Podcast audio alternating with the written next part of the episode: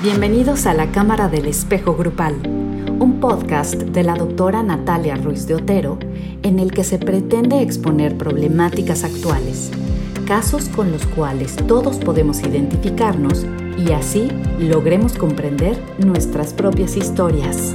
Esta viñeta número 9 nos invita a reflexionar sobre la fantasía y la realidad. Las fantasías ocupan de repente un lugar bien importante dentro de nuestra vida y dentro de nuestra mente, incluso tan importante como la misma realidad. Por eso es que vale muchísimo la pena detenernos a explorar el contenido de nuestras fantasías, porque la fantasía es maravillosa, pero necesitamos estar seguros de que la fantasía no es algo que está gobernando nuestra vida y que nos empieza a controlar, sino que somos nosotros capaces de poder gobernar y dirigir nuestras fantasías en el momento en que así lo deseemos. Por eso es fundamental comprender la diferencia que existe entre las fantasías y los actos mentales creativos. La fantasía siempre nos va a separar de la realidad, de lo que está ocurriendo, mientras que los actos mentales creativos están dirigidos a incidir sobre la realidad, a ver de qué manera podemos buscar acciones, buscar y mover nuestra conciencia acción en función de mover nuestra realidad, de cambiarla, de transformarla. Entonces, eso es bien importante que comprendamos la diferencia entre la fantasía, en donde no cambio mi realidad, solamente me distancio de ella, y en el otro, que son los actos mentales creativos, en donde sí puedo cambiar mi realidad, porque ese es el objetivo de por qué me doy este espacio dentro de mi mente. Es muy importante comprender cómo las fantasías pueden ir en dos direcciones diferentes. Por un lado tenemos estas fantasías persecutorias, estas fantasías que nos atormentan, que nos angustian, que nos causan muchísima ansiedad y que ocupan nuestra mente pensando en, pero si pasa esto, pero si ocurre lo otro, y lo único que hacen es paralizar nuestra existencia. Y por el otro lado existen esas otras fantasías que llamamos, digamos, fantasías compensatorias, que están orientadas a buscar a través de estas fantasías compensar alguna situación de mi realidad que me tiene frustrado, insatisfecho y entonces a partir de la fantasía busco compensarlo, pero no resuelvo nada porque se queda a un nivel de fantasía. En cambio, en los actos mentales creativos puedo moverme a decir qué parte de lo que me tiene angustiado es real y qué parte es producto de mi imaginación. Ok, en función de eso dirijo mi conciencia acción para poder resolver en medida de lo posible lo que puedo resolver. Lo mismo sucede con las fantasías compensatorias. ¿Qué parte de lo que está ocurriendo es real? ¿Qué parte sí me tiene insatisfecho o frustrado? ¿Y qué puedo hacer para incidir o modificar mis circunstancias? Entonces es muy importante que quede como, como clara esta distinción en relación a las fantasías. Y me gustaría entonces echar mano de algunos ejemplos de los participantes mismos del grupo que nos pueden ayudar a comprender cómo es que va operando la fantasía dentro de nuestra mente. Teníamos el caso de una participante que era la menor de cinco hermanos. Y entonces eh, esta participante siempre tuvo la sensación de que ella era la hija favorita dentro del sistema y siempre se sintió privilegiada y favorecida por su madre en especial. Estas etiquetas a veces del hijo favorito, ya sea que uno mismo se las adjudique y dice yo soy el hijo favorito porque yo me doy cuenta que mi mamá me favorece, o muchas veces es porque pues es que mis hermanos siempre me dijeron que yo era la consentida y entonces de ahí saqué esta idea de que yo soy el hijo favorito. Pero aquí a lo que vamos es que suele suceder que quien se adjudicó, insisto, por señalamiento o porque se la apropió de manera eh, unilateral, digamos, esta etiqueta del hijo favorito, suele tener la sensación en etapas futuras del desarrollo, cuando los padres crecen, de tener la responsabilidad sobre ellos, porque es una manera como de decir, pues ajustemos cuentas, es decir, pagarte con la misma moneda. Si yo en algún momento sentí que tú me favoreciste por encima del sistema, pues ahora yo me siento en deuda contigo, mamá o papá, de cubrir la responsabilidad de tu vida como en un sentido de pagarte la deuda. Y entonces suelen cargar la responsabilidad de estos padres y es una responsabilidad que no necesariamente viven con placer, sino como un tengo que hacerme responsable de mi madre, que era el caso de esta participante, que además era una señora que quedó viuda en, eh, cuando la participante era todavía una niña. El tema es que los hermanos se casan, salen de casa y quien queda a cargo, digamos, exclusivamente de esta persona, de su madre, pues es la participante. Y de repente eh, empezamos a descubrir que había una dificultad importante de esta mujer para poder mantener relaciones con parejas, relaciones y vínculos estables. Aparecía un hombre y como aparecía, desaparecía. Y fue la oportunidad que tuvimos para entonces empezar a revisar cuáles eran las fantasías que estaban operando detrás de esta conducta o de esta actitud dentro de esta participante. Y podemos entonces revisar que ella imaginaba el momento en el que apareciera un hombre en su vida, la pidiera en matrimonio y se la llevara a vivir a otro lugar. Y tenía esta sensación de que en ese momento esta madre se iba a destruir, iba a quedar devastada a consecuencia del abandono.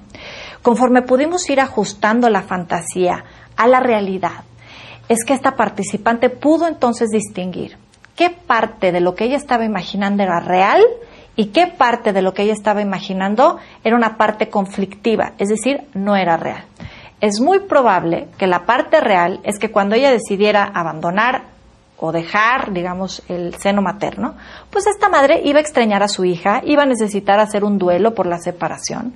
Pero la parte conflictiva probablemente era pensar que a consecuencia de esta decisión en esta participante, esta madre iba a quedar devastada, destruida, incluso morirse a consecuencia de la decisión de su hija. Que ella pudiera separar la parte real de su fantasía de la parte conflictiva fue importantísimo para que entonces pudiera tomar decisiones que operaran en función de quién era ella y qué era lo que realmente quería. Tenemos el caso de otra participante en donde dentro de su contexto laboral, digamos dentro de su entorno, era habitual o sabido por ella que había personas dentro de este mismo entorno que consumían marihuana. No lo hacían en el lugar de trabajo y no tenía nada que ver y no interfería incluso con las labores. Pero ella sabía de estas personas que consumían marihuana de forma recreativa, habitual, como sea que lo hicieran. Pero esto le provocaba muchísima angustia, muchísima angustia de seguir trabajando con ellos. Insisto, sin que estuvieran eh, en un pasón o en un No, simplemente el hecho de saber que ellos consumían marihuana en algún momento le provocaba muchísima angustia y muchísima ansiedad. Pero incluso llamaba mucho la atención que se lanzaban juicios desmedidos en contra de estas personas por esta conducta que ellos habían decidido. Y pudimos entonces entrar a explorar sus fantasías. ¿Qué es lo que ella se imaginaba en relación a la marihuana? ¿Había ella estado con personas que habían consumido marihuana? ¿Cuál había sido su experiencia? ¿Qué se imaginaba que le podía ocurrir a ella si ella decidía consumir marihuana? En fin, es como ir explorando la fantasía. Conforme fuimos entrándole a este, a este pasaje, es que ella pudo entonces descubrir que había una apetencia, un deseo, inconsciente del cual evidentemente no había tomado conciencia de que existía en ella este deseo por promar la marihuana, pero que el simple hecho de pensarlo le empezaba a generar muchísima angustia. Es decir, la angustia no estaba en función de que los otros la consumieran, la angustia era en función de que ella la consumiera y le gustara y todo lo que entonces eso podía implicar. Esto fue muy importante porque que los participantes pudieran comprender que el hecho de que nos imaginemos cosas o nos demos la oportunidad de fantasearlo como un acto mental creativo, no quiere decir que lo vayamos a llevar a la acción, a la realidad. La fantasía es la fantasía y para eso sirve. Estos actos mentales creativos, insisto, donde puedo explorarme en un montón de situaciones. Por eso, insisto, puede ser maravillosa porque me da la oportunidad de explorarme en diferentes ámbitos, sin necesariamente llegar a la acción. El riesgo de no explorar nuestras fantasías, de no entrarle a este mundo de ensoñaciones, es entonces que nos vaya a ganar el impulso y que entonces caigamos en actuaciones que no necesariamente reflexionamos ni pensamos y que simplemente venga como la necesidad impulsiva de caerlo de caer en algo sin necesariamente haber pensado ni en las consecuencias ni en todo lo que podía implicar. Y ese fue justamente el caso de Verónica. Verónica, esta participante dentro del blog, en donde a consecuencia de la muerte de su amiga, se le empiezan a mover un montón de cosas dentro de su mundo interno. Es probable que ella ni siquiera se había hecho consciente de la insatisfacción que le generaba su matrimonio. Pero a consecuencia de que muere su amiga, ella se empieza a preguntar si sí realmente estaba viviendo la vida con intensidad, si incluso había hecho una buena elección al elegir a Miguel como su compañero de vida. A partir de todo ello, es que de alguna manera se quedaron atoradas todas estas fantasías y no tuvo la oportunidad como de explorar qué es lo que estaba ocurriendo en ello. Al no entrarle a la exploración de esto y simplemente vivirse ansiosa y angustiada frente a la sensación de decir, a mí también me puede ocurrir, porque las cosas ocurren y también soy mortal y también en algún momento la vida me puede rebasar y hoy estoy, pero mañana no lo sé, es que entonces ocurrió el acto impulsivo. Se vio inmersa en las, digamos, condiciones idóneas, como de repente se le activó una idealización, se vio rodeada de libros importantes, de grandes obras de arte y de un vino espectacular, motivos suficientes y razones para que el impulso la rebasara y entonces se viera envuelta en una relación sexual con un hombre que había visto prácticamente dos veces en su vida, sin medir las consecuencias ni el peligro que eso podía de alguna manera significar. Simplemente se llevó y se dejó llevar por las circunstancias que la rodeaban en ese momento y el que ella pudiera entonces explorar esta fantasía, darse cuenta qué partes de esto eran reales. Era real que había una insatisfacción dentro de su matrimonio, pero era real que ella lo iba a poder solucionar a partir de este tipo de conductas o necesitaba darse la oportunidad de explorar aún más su realidad, de convertir esta fantasía en actos mentales creativos que le permitieran entonces descubrir cuáles eran las opciones que tenía dentro de la realidad que en ese momento se le presentaba que era, bueno, tenía esta relación con este hombre, que era un hombre bueno, eh, trabajador, responsable, en fin, un montón de, de, cuestiones que probablemente ella tenía que valorar antes de tomar una decisión. Ver cómo podía dirigir esta fantasía, insisto, y transformarla en actos mentales creativos que le permitieran incidir en su realidad, buscar la manera de transformarla, de cambiarla.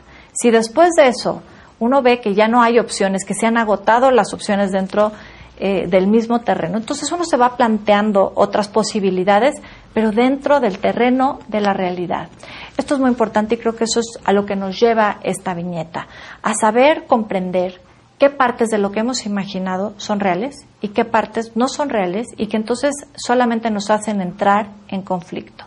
Espero que esta viñeta, este artículo, te haya ayudado a comprender la importancia que tiene el que te des la oportunidad de explorar tus fantasías. Insisto, que lo pienses, que lo imagines, no quiere decir necesariamente que lo vas a llevar a la acción.